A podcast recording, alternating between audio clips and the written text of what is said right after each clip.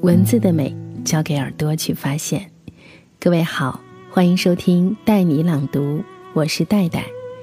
今天我们一起读的依然是一封来自民国的情书，来自作者桑尼。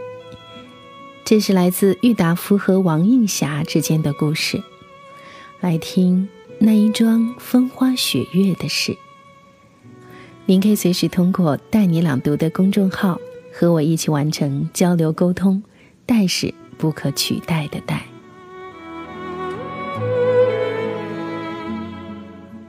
我从来没有这样的爱过人，我的爱是无条件的，是可以牺牲一切的，是如猛火电光，非烧尽社会、烧尽自身不可的。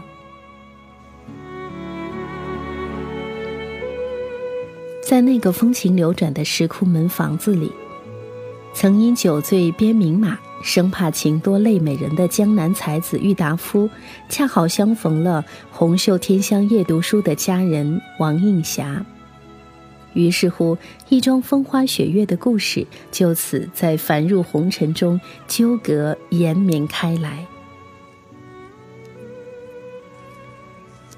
素来纯爱美人的郁达夫是个俗欲的男子，虽然在遇见映霞的时候。他还有个媒妁之言、门当户对的发妻、才情女子孙权，也还想过与孙权以名于江湖、寻深山而居的白头偕老去。但在初见了有着鼻气白雅号的美人王映霞之后，便是什么都忘记了。曾经的山盟海誓、地老天荒都随白马而去，自此乱了那七尺男儿心扉。一颗心就此牵系在映霞那双明眸如水、一泓秋波中了。随即，才情满意的达夫展开了热烈的追求，并用他那一支婉约入花的笔，写下了无数缠绵悱恻的情话给美人映霞。在那一片兵荒马乱中。满腹经纶又无隔宿之良的达夫，便入了映霞的眼。于是，那一丛冬夜里的爱火，燃烧着两个纤细颤微的灵魂，一刹那便融合在了一起，如胶似漆的。只是郁达夫的发妻，成了王映霞抹杀不掉的痛。他决意要退出这三个人的爱情。以为远离就可以将爱的线隔断，再无交缠。只是爱的中断还要看对手如何。高段位的调情高手是任你再是八面玲珑，也逃不脱他的手掌心的。爱里痴情的郁达夫，恰恰是个爱情里欲擒故纵的高手。陷入爱情的映霞，终还是投入了他的怀抱，做了他的夫人。令人扼腕的是，他们这对在世人眼里的眷侣，终没熬过岁月的磨砺，还是反目成仇，离了婚。从此，上海这个偌大的城市，便只留下才子佳人爱恨情对的怅然回忆。不过，我知道，在上海流经的每一丝、每一毫的时光里。他写给他的那些爱意绵绵的情话，曾怎样飞转流长的存在着？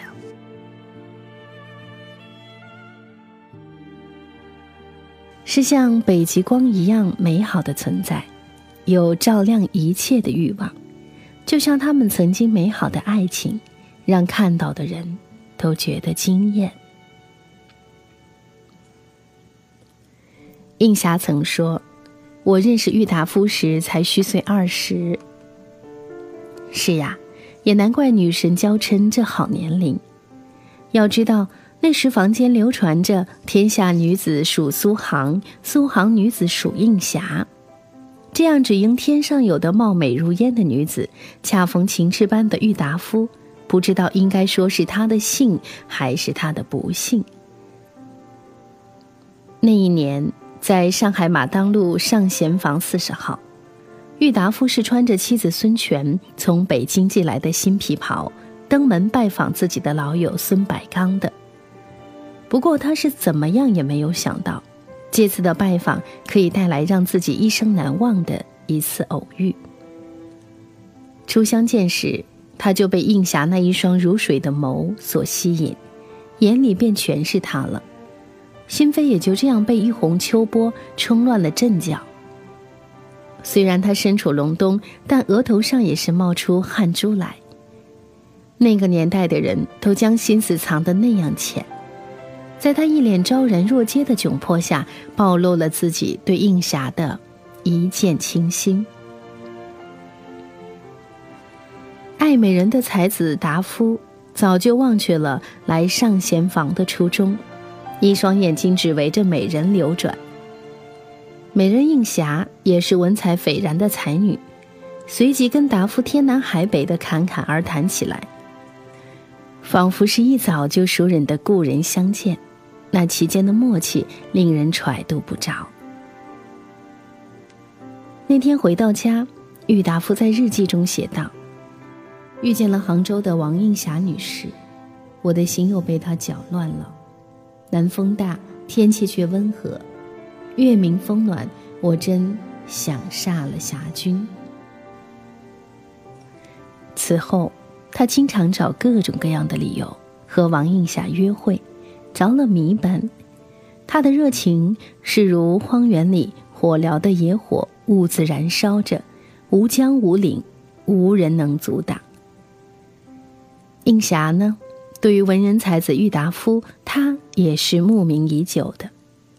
他读过他的沉沦，读过他的春风沉醉的晚上，曾经无数的夜深时分被他的文字深深吸引、震撼着。尽管是如此仰慕着的一个人，在面对他的追求时，他的心里也还是矛盾犹豫着。毕竟这个大才子有个结发的妻子在身边，还有就是那十二岁不可触摸的年龄差距。要接受这样一个人，是再仰慕都无法逾越了自己那颗傲娇的女子的心。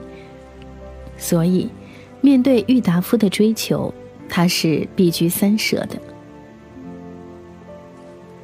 为了能真正的打动女神，郁达夫是绞尽脑汁，无所不能了。他开始用他那支飞花逐月般的妙笔，为应霞写下了万千字的情书。情书频率超高，有时候一天一封，有时候甚至一天两封。语境炙热，又犹如滚烫的山芋，痒痛了应霞的心。一首“朝来风色暗高楼，斜倚名山是白头。好事只愁天妒我，为君先买五湖粥”，终让他俘获了伊人的芳心。王映霞回信绵绵地说：“我也爱你，知死米他。”于是，一场艳艳的婚礼在一九二七年六月杭州西子湖畔成型。婚后，两人在上海度过了一段温馨融洽的日子。出身名门的王映霞完全放下大家闺秀的身段，开始学习洗衣烧饭，努力扮演好妻子的角色。得妻如此，夫复何求？郁达夫则用他那一手妙笔生花的文字，细细碎碎地记录下生活中的点点滴滴，并刊登在报纸上，向世人宣告着他们婚姻的美满与甜蜜。每天在读书写字之后。郁达夫一定会和王映霞一起漫步于西湖，看荷花随风摇曳，看湖边丝丝垂柳倒映在水面上的纤细样子，看夕阳将两个人的影子拉长变短。这样的二人，有了“富春江上神仙侣”的美誉。第二年，他们在西湖边上买了一块地，打造出一套美宅。然而，没过多少日子，作为女主人的映霞就完全无法仅仅依赖着美宅兴奋的生活，她需要生活里注入新鲜的激情。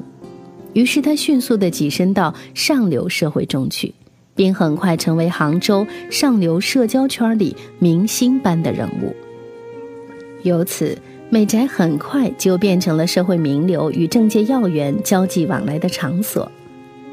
随之，他们五年平稳的感情开始有了暗涌的潜伏。事实上，岁月静好一直都不是王映霞想要的生活。她原本是习惯活在大家的注视和赞美之下的，只是为了爱情，暂时回归到琐碎的生活中去了。当激情过后，当感情变淡之后，他还是要做回自己的。一如郁达夫所言，王映霞奉行名媛做派，布衣暖，菜根香，本非她的理想人生。夫妻间的生分由此而生。疏于交际应酬的郁达夫开始心生不满，为了避免不快，他经常借故在外逗留很晚才回家。恰逢此时，一个名叫许少帝的男子出现在他们的感情里。许少帝爱慕王映霞的男子，对映霞仰慕许久，却未曾想过亵渎女神。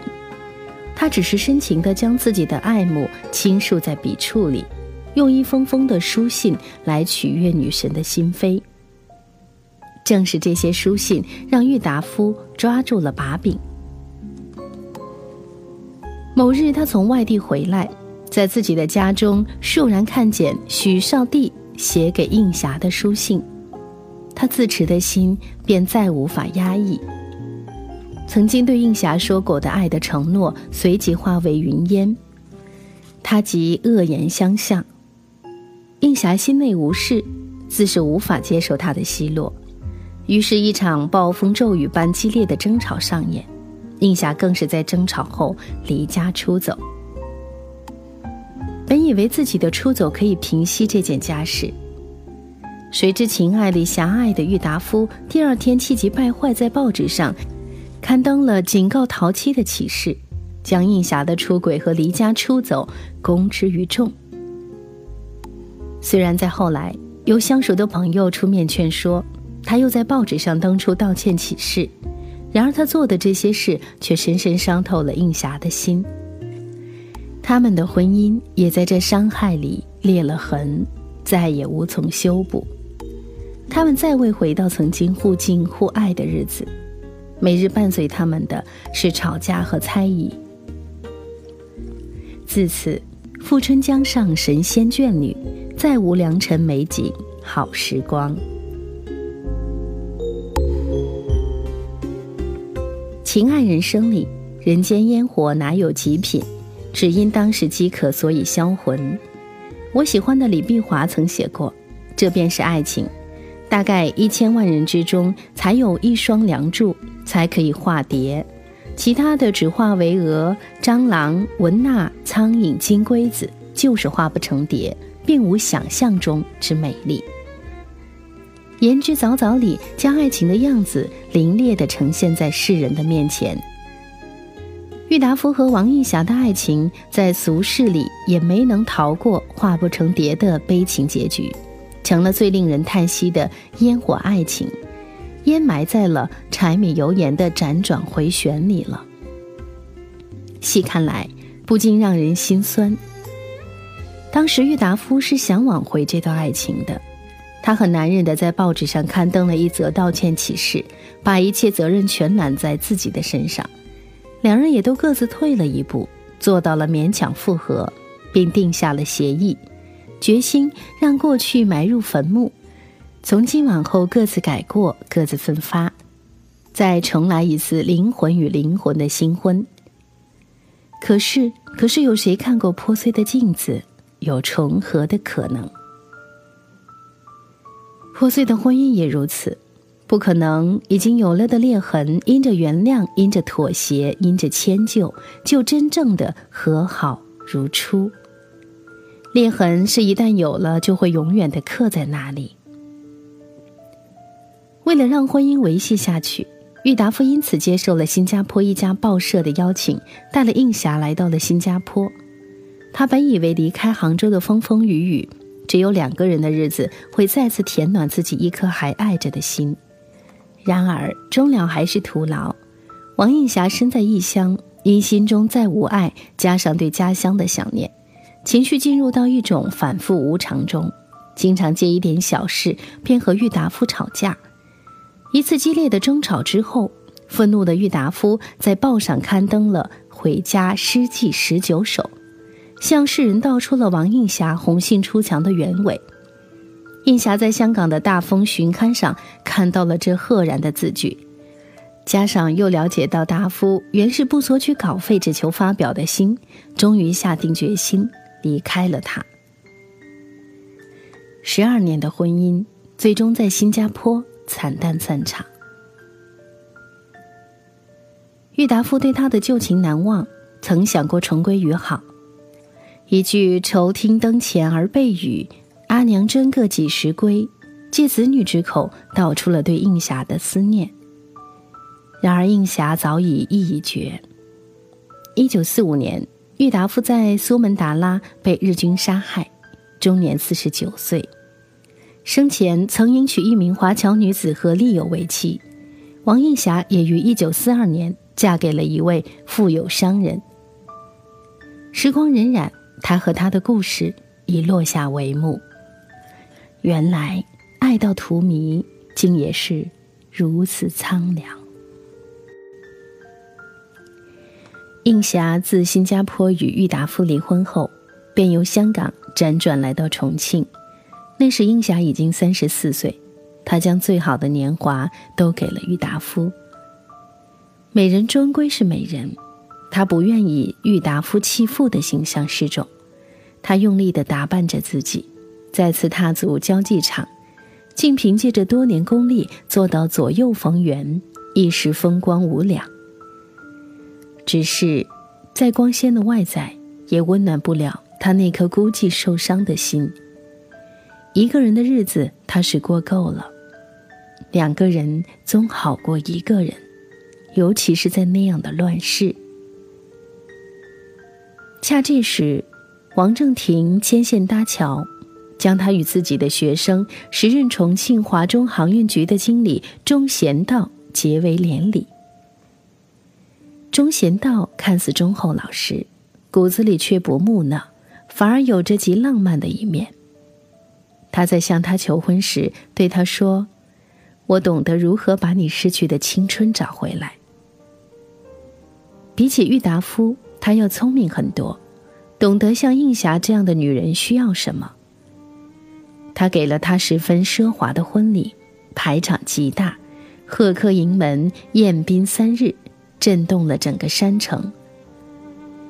王莹、蝴蝶、金山。这些当时的大明星也前去赴宴，让他赚足了面子。这样的婚礼是得应霞的心意的，多年来他一直念念不忘当时。他与他淡然笃定的过了后半生的岁月，直到一九八零年，钟贤道病逝，整整相伴三十八年。那些年里，他一直视他为心肝，他也极尽可能的对他好。婚姻里，或许只有这样，才能说是执子之手，与子偕老吧。不必惊涛骇浪，爱得死去活来，陪伴相知，才是最好的婚姻生活。女子的一生能像王映霞这样幸运的，实在太少。她是个美人，人常说美人是红颜，红颜多祸水。能落个世事安好，不缺不少，对每个女人来说也是一种人人艳羡的圆满。后来的映霞，是美丽和长寿并存的。两千年，她病逝于杭州，终年九十二岁。曾经，她说过这样的话。郁达夫去了，钟贤道他也去了。如果没有前一个他，也许没有人知道我的名字，没有人会对我的生活感兴趣。如果没有后一个他，我的后半生也许仍漂泊不定。在平淡中，他将自己的生之岁月演尽，也将自己对生命中最重要的两个男人的爱意写下。而曾经的伤与痛、爱与恨、痴与缠，也都是最好的爱情回忆。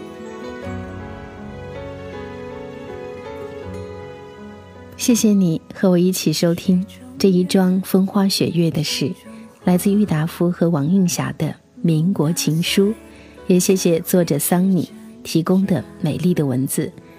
更多的美文，欢迎关注公众号“带你朗读”，带是不可取代的带，可以随时和我一起完成读书这件美好的小事情。让我们下次再见。回不到最初的。